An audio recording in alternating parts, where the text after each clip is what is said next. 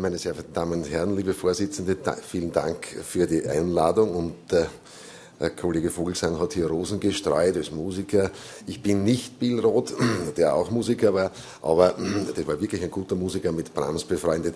Ich bin nur der Chirurg und ich habe jetzt eingangs bemerkt und auch festgestellt, drei Gastroenterologen gegen einen Chirurgen soll also sicherlich hier auch ein bisschen das Verhältnis zum Ausdruck bringen. Und wie wir in den Ausführungen zuvor gemerkt haben, äh, ist es sicherlich von Seiten der internistischen Therapie gewollt und sicherlich für die Patienten ideal, wenn wir überhaupt keinen Chirurgen mehr brauchen würde. Und vielleicht bringt die Zukunft der Patienten irgendwann einmal diese Hoffnung, dass die Chirurgie irgendwann einmal überhaupt aus dieser chronisch entzündlichen Darmgeschichte weggedacht werden kann. Im Moment ist es noch nicht so weit.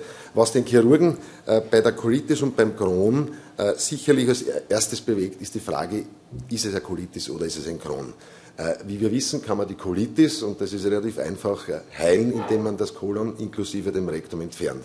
Dass das für den Patienten nicht die ideale Möglichkeit darstellt, hat sich mittlerweile bereits herumgesprochen, sodass sozusagen auch in 80 Prozent der Fälle äh, zum jetzigen Zeitpunkt nicht mehr notwendig ist, dass man einen Patienten bei der Colitis überhaupt operiert. Das heißt, äh, das Patientengut, das den Chirurgen hauptsächlich betrifft, äh, bei chronisch entzündlichen Darmerkrankungen, ist der Morbus Crohn.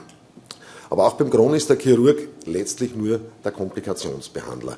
Und am besten, wie gesagt, wäre es, wenn überhaupt nie einen Chirurgen braucht. Aber, wie den Ausführungen zuvor auch schon zu entnehmen war, kommen doch sehr, sehr viele Patienten, nämlich äh, bis zu 80 Prozent, irgendwann im Laufe ihrer Erkrankung zum Chirurgen. Nachdem es eine nicht heilbare Erkrankung ist und die Erkrankung sehr früh auftritt, ist es, wie gesagt, sehr, sehr, sehr häufig, dass der Patient irgendwann auf einen Chirurgen stößt.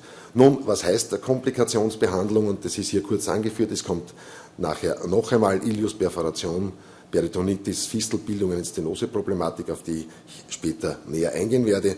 Auftreten von Dysplasien, das haben wir auch schon gehört, die sicherlich bei der Colitis häufiger äh, vorkommt, aber auch beim Crohn mit zunehmender Dauer der Erkrankung es äh, vor allem im Dickdarm zu dysplastischen Veränderungen kommen kann, die einen Chirurgen auf den Plan rufen. Wachstumshemmung äh, bei Kindern wäre bei befallenen äh, Dünndarmabschnitten eine Indikation, den Chirurgen anzuführen und letztlich konservative Therapieversager, wie wir es in den letzten Vorträgen schon öfter gehört haben. Was heißt nun Therapieversager, Persistenz oder Verschlechterung der Symptome trotz korrekter und adäquater Therapie, Auftreten von medikamenteninduzierten Nebenwirkungen. Ich glaube, die letzte Studie, die Kollege Reinisch vorgestellt hat, wo äh, die, das Zusammenwirken von Imurec und einem TNF-Antagonisten hier doch zu einer deutlich erhöhten, äh, erhöhten Auftreten von Lymphomen führt, wäre so ein Auftreten von medikamenteninduzierten Nebenwirkungen und wird, wie du gesagt hast, bei uns äh, nicht die Therapie der Wahl sein, dass beide äh, Medikamente bei jüngeren Leuten gleichzeitig zum Einsatz kommen und Komplikationen, die die Lebensqualität beeinträchtigen, wie zum Beispiel Analfisteln. Nun, chirurgische Überlegungen, die wir in der Behandlung der chronischen äh, entzündlichen Darmerkrankungen anstellen müssen, ist, dass man natürlich, weil eben die Erkrankung nicht heilbar ist, beim Crohn eine minimale Resektion vorgenommen werden sollte. Das heißt nicht, so wie manche Kollegen meinen, äh, wenn jetzt ein Großteil, zum Beispiel ein Meter des Darms befallen ist, der vielleicht nur segmentweise befallen ist oder auch nur moderate Entzündungszeichen äh, zeigt, wie im Gegensatz zum Karzinom man großzügige Resektionen vornimmt und dann sagen kann, wir haben ihnen alles böse unter Anführungszeichen weggeschnitten, es sind keine Entzündungsherde mehr vorhanden, könnte bei dem einen oder anderen Patienten relativ rasch zu einem Kurzdarmsyndrom führen. Das heißt, eine sparsame Resektion ist bei Morbus Crohn auf jeden Fall indiziert.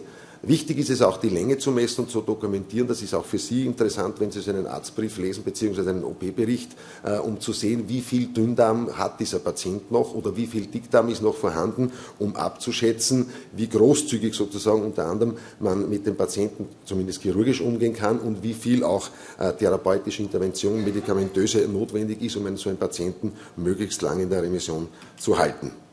Äh, der minimalinvasive Zugang ist in den letzten 10 äh, bis 15 Jahren immer mehr aufgekommen und äh, bringt für die Patienten tatsächlich eine deutliche Erleichterung, zumindest postoperativ.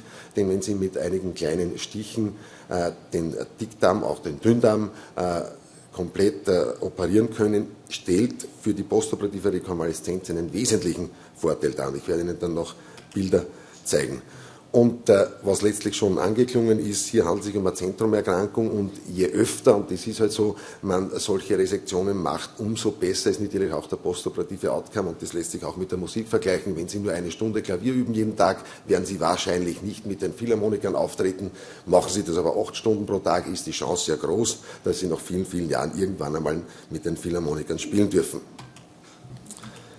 Äh, die pathologischen Veränderungen, die letztlich äh, den Chirurgen auf den Plan rufen, die habe ich schon vorher kurz erwähnt, ist die Perforation, Abszesse, die, wenn sie zwischen zwei Darmschlingen liegen und im akut entzündlichen Stadium sind, primär nicht operiert werden, sondern zunächst in der Regel interventionell trainiert, damit das entzündliche Geschehen dort abklingen kann, was letztlich dann zu einer verminderten oder einer verringerten Resektion führt. Denn wenn Sie so einen Konglomeratumor haben, wo auch zum Beispiel die Bauchwand oder andere Darmabschnitte beteiligt sind, führt dies in der Akutoperation häufig zu ausgetretenen Resektionen. Also wenn man das äh, CT gezielt trainieren kann und äh, unter Antibiotikatherapie diese Inflammation zum Abklingen bringt, ist es sicherlich so, dass die Resektion, das Resektionsausmaß deutlich reduziert werden kann. Stenosen und Obstruktionen sind eine eindeutige Operationsindikation, die auch natürlich sich nach der Klinik richten, denn äh, es gibt auch Befunde, die eine, eine, eindeutige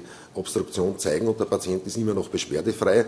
Hier kann man dann mit dem Patienten und auch im Team mit den Gastroenterologen sicher entscheiden, ob hier noch zugewartet werden kann äh, oder auch natürlich mit dem Einverständnis der Patienten, der sagt, äh, trotz Bildgebung hier äh, merke ich überhaupt nichts, obwohl die Radiologie schon sagt, also das ist fast zu, ist es sicherlich so, dass man hier zuwarten kann. Konglomeratumor wäre eine eindeutige Indikation, wo eben Darmschlingen verpacken und zwischen den Darmschlingen auch Abszesse vorliegen. Fistelbildungen äh, in, zwischen Darm, verschiedenen Darmsegmenten, wie vom Dünndarm zum Dickdarm, ganz unangenehme Fisteln vom Magen in das Duodenum, ähm, wie wir erst kürzlich gesehen haben, äh, oder auch Fistel vom Dünndarm in das Transversum, das häufig vorkommt, sind eindeutige Operationsindikationen. Dann gibt es verschiedenste Fistelformen, die von überall noch überall hingehen können, die ich hier kurz aufgelistet habe. Und hier sehen Sie ein schönes Bild so einer enteralen Fistel. Ähm, dieses Meso ist, wenn Sie so jemanden operieren, ein eindeutiger Hinweis auf das Vorliegen einer chronischen entzündlichen Darmerkrankung, weil normalerweise das Mesenterium nicht sozusagen äh, bis hier heraufwächst, sondern in der Regel nur bis hierher geht. Jedes, jeder Darmabschnitt, der so ausschaut, äh, weiß der Chirurg, dass es sich hier um einen befallenen äh, Abschnitt eines Dünndarmsegmentes handelt. Dieser Teil, wie man hier sieht, ist nicht einmal so arg entzündlich infiltriert. Nichtsdestotrotz geht diese Fistel in das benachbarte Darmsegment. Die Diagnose haben wir schon ausführlich äh, besprochen. Wie gesagt, in den letzten Jahren ist sicher die Enteroglypma CT oder beziehungsweise Enteroglypma äh, MR bei der Diagnose des Dünndarmkrons beziehungsweise der Ausdehnung, präoperative Ausdehnung einer, einer Resektion festzulegen, sicher diese Darstellungen, die äh, am eindeutigsten zeigen, wie sehr der Darm mit betroffen ist. Die Indikation noch einmal, der Ilius, die Perforation, die Peritonitis ist sehr, sehr selten äh, und kommt meistens nur bei einer freien Perforation vor. Allerdings, äh, wenn ich einen Konglomeratumor habe, ist dort lokal sicherlich das Peritoneum so gereizt, dass wenn Sie häufig zum Beispiel bei einem iliokolonischen bzw. bei einem Iliozekalbefall, wo Sie auch eine Walze tasten können und die Patienten, die eigentlich oft noch relativ beschwerdefrei sind, äh, bei der Palpation dort sofort äh, einen peritonitischen Reiz angeben, wo sie nur sehr, sehr leicht ankommen müssen, obwohl die Patienten doch noch einige Wochen gemütlich durch die Gegend spazieren. Wie gesagt, Stenosen ist bei entsprechender Stenose-Symptomatik mit prästenotischer Dilatation eine Indikation zur Operation und die Therapieversager. Hier sehen Sie einige äh, Bilder, wie sowas ausschauen kann und sicherlich ein interessantes, eine jejunokolische Fistel, wo das Jejunum ins Kolon durchgebrochen ist.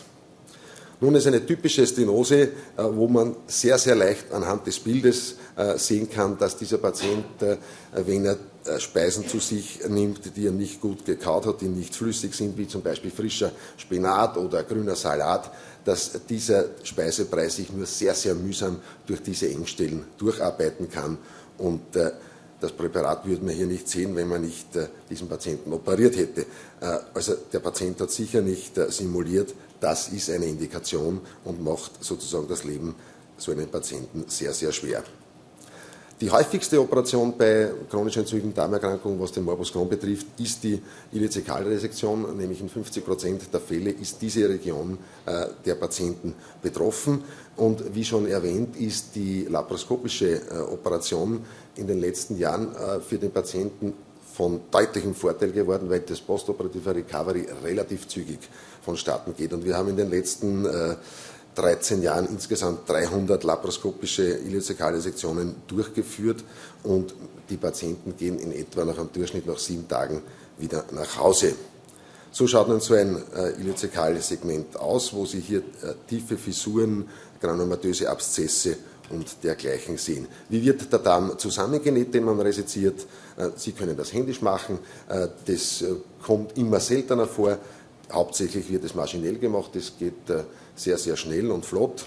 Gibt es verschiedenste Anastomosengeräte, mit denen man Darm verbindet, nennt sich White Lumen Stapled Anastomosis. Und da kann ich auch sagen, weil wir die Daten gerade publiziert haben, äh, die letzten 210 Patienten, wo wir eine maschinelle Anastomose angelegt haben, haben genau in einem Prozent eine Anastomosendehiszenz gehabt. Das heißt, diese äh, Verbindung mit einem Nahtklammernapparat ist auch eine sehr, sehr sichere Verbindung.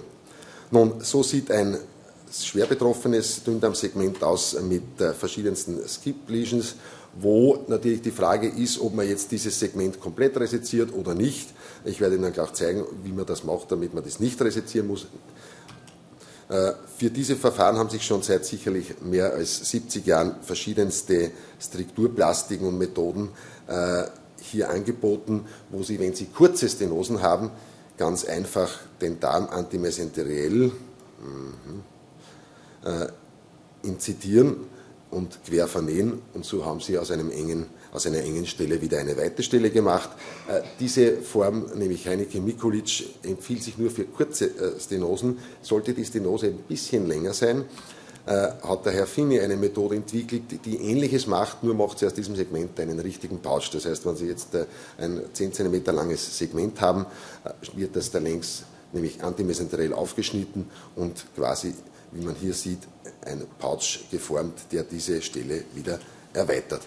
Und der Herr Michelassi, ein Italiener, der in New York arbeitet, hat vier derartige Stenosen, wo also ganz knapp hintereinander sehr, sehr enge Stellen kommen, äh, eine äh, Anastomosentechnik entwickelt, die sich Strukturplastik nach Michelassi nennt.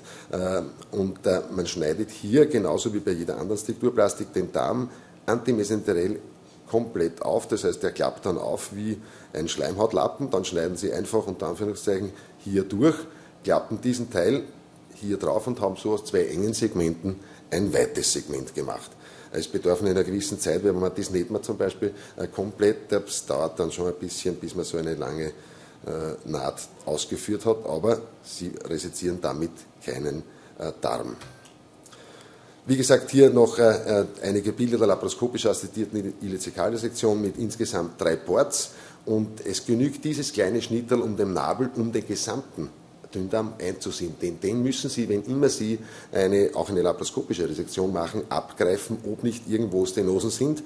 Und wie Sie hier sehen, wenn der Patient gut relaxiert ist, können Sie den ganzen Darm problemlos vor die Bauchdecke bringen und durchgreifen, abmessen und dann wieder zurückbringen und das Endergebnis sieht dann so aus. Und es ist, glaube ich, für alle ersichtlich, dass wenn jemand äh, unter Anführungszeichen so kleine Schnitte hat, dass der postoperative Schmerz äh, doch wesentlich geringer ist, als wenn man jemanden in klassischer Weise von hier bis hierher aufschneidet.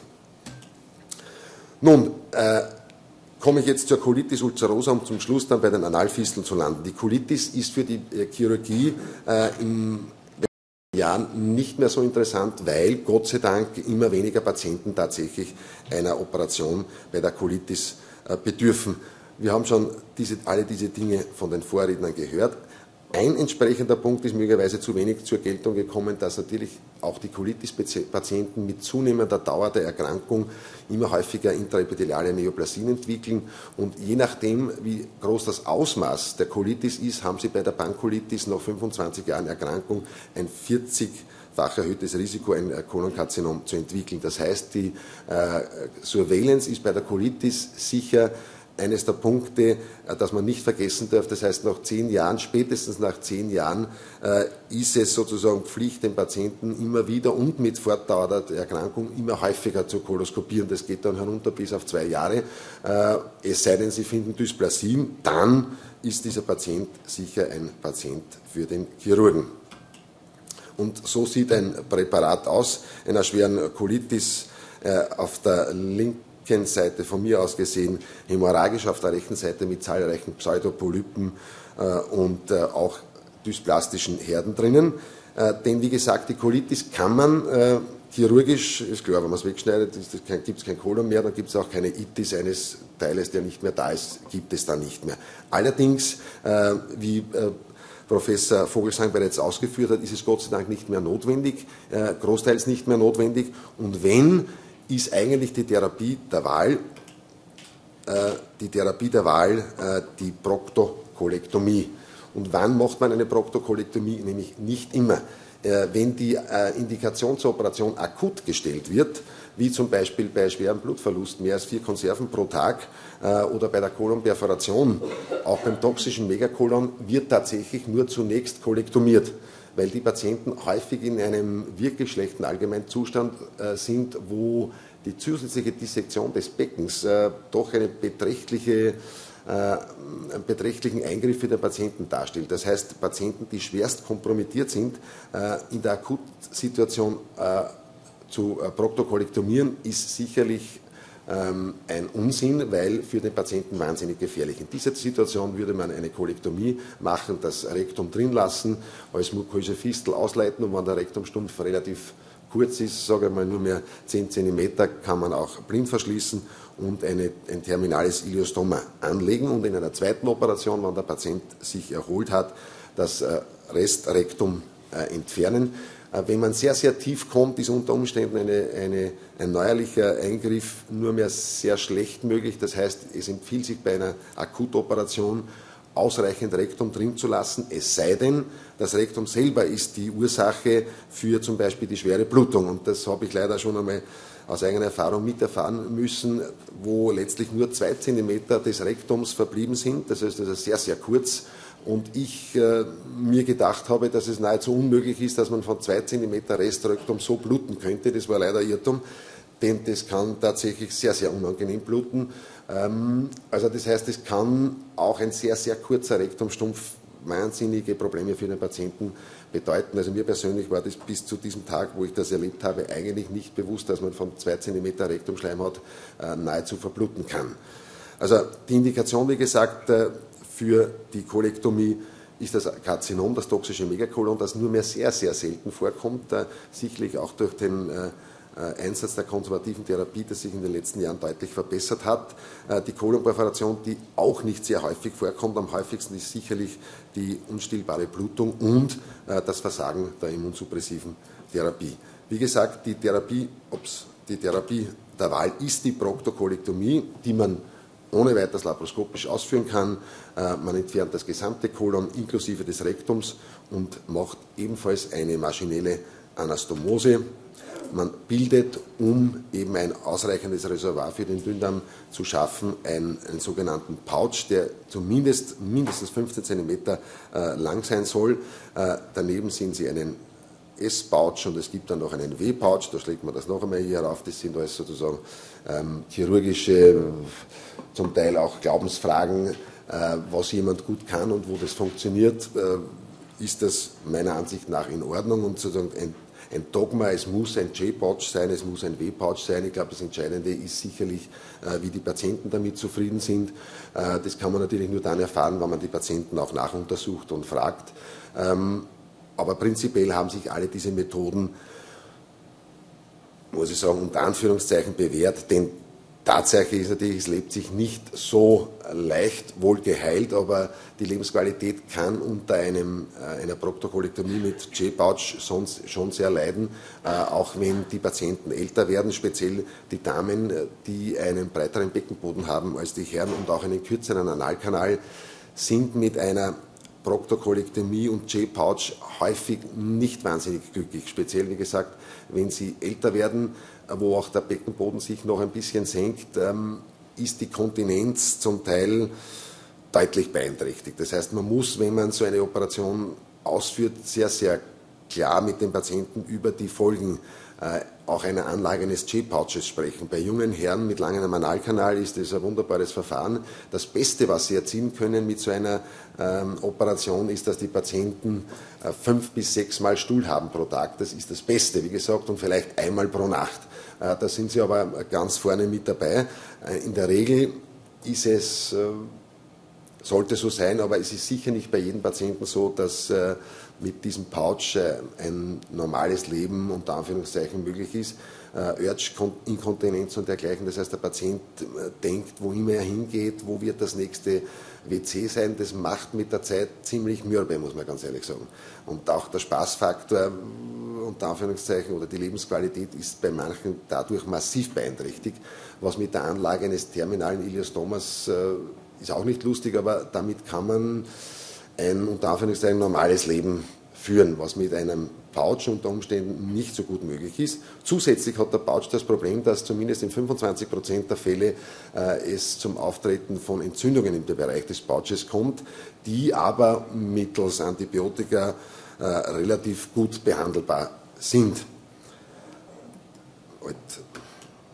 Und so schaut ein J-Pouch aus, der dann unten sozusagen an den Analkanal angenäht wird, hier in diesem Fall ebenfalls mit einem Klammernahtapparat. Äh, alle, wir zumindest, alle diese Patienten, die so eine Operation erfahren, bekommen vorübergehend ein Iliostoma, um den Pouch bzw. die Naht zum Einheilen zu bringen. Äh, in letzter Zeit äh, ist immer mehr der Trend, diese Operation auch einseitig vorzunehmen, das heißt ohne Stoma auszuführen. Ähm, kann man auch machen und wenn man sich sicher ist, dass das halten wird, kann man das durchaus machen. Das Problem ist, wenn so eine Anastomose aufgeht, äh, ist sozusagen die Chance für eine zweite Rekonstruktion praktisch dahin. Das heißt, äh, wir in unserem Bereich ziehen eine protektive Iliostomie für sechs Wochen vor.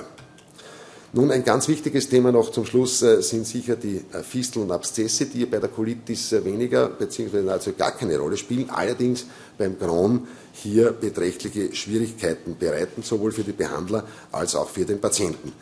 Und äh, um einer Fistel bzw. einem Abszess nahezukommen, ist sicher die klinische Untersuchung einmal die Nummer eins und in weiterer Folge die Kernspintomographie, die uns oft sehr, sehr genau Aufschluss gibt über die Verläufe der Fistel, wo sie genau sind.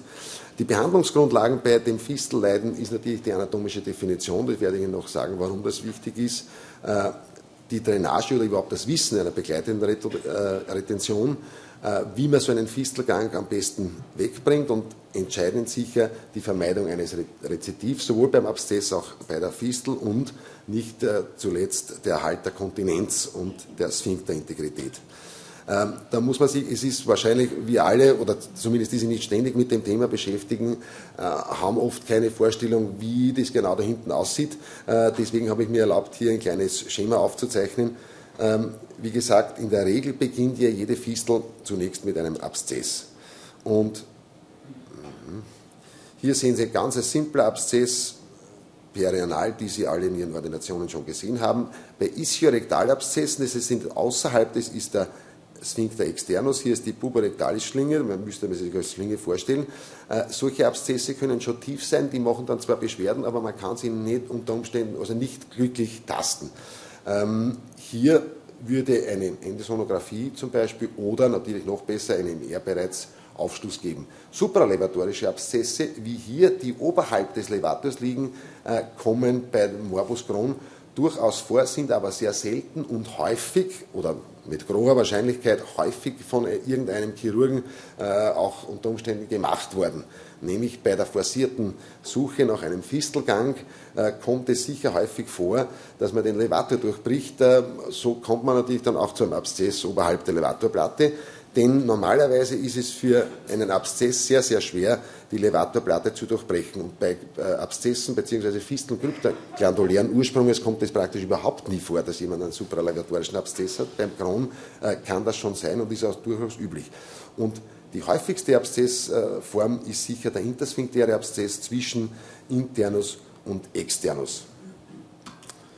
Nun ist, wie gesagt, wichtig äh, zu wissen, wie äh, beziehen sich Abszess auf Fistel und da hat ein Amerikaner einen schönen Ausdruck geprägt. Der Abszess ist, sind die, die Abszesse sind die Eltern der Fistel und chronische Analfistel sind meist, meist immer die Folge eines intramuskulären Abszesses äh, und nicht alle Drüsenabszesse allerdings führen zwingend zu einer Fistel. Das heißt, wenn Sie einen Abszess haben und Sie zitieren den Abszess, Ubi pus, ibi evaco, wie der Chirurg sagt, äh, ist damit der Abszess geheilt, aber häufig und speziell beim chronisch entzündlichen, bei chronisch entzündlichen Darmerkrankungen ist häufig eben auch eine Fistel dahinter. Wie schaut nun so etwas aus? Hier sehen Sie eine ganz einfache Fistel und wie schon äh, zuvor an dem Bild gezeigt, haben, hat man zunächst einmal einen intersphinktären Abszess hier und dieser kann sich in zwei Richtungen entleeren, entweder hier in den Analkanal oder nach außen.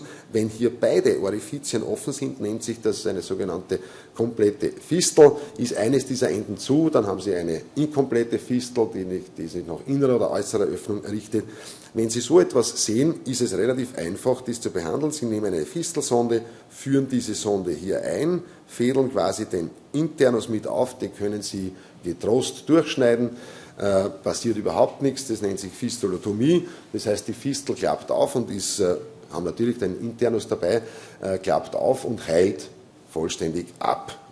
Äh, Fistulektomie wäre die Fistel auszuschneiden, würde ich in diesem Fall nicht äh, empfehlen, weil Sie hier ein Loch weiter haben. Das Loch haben Sie nicht, wenn Sie die gesamte Wand aufklappen.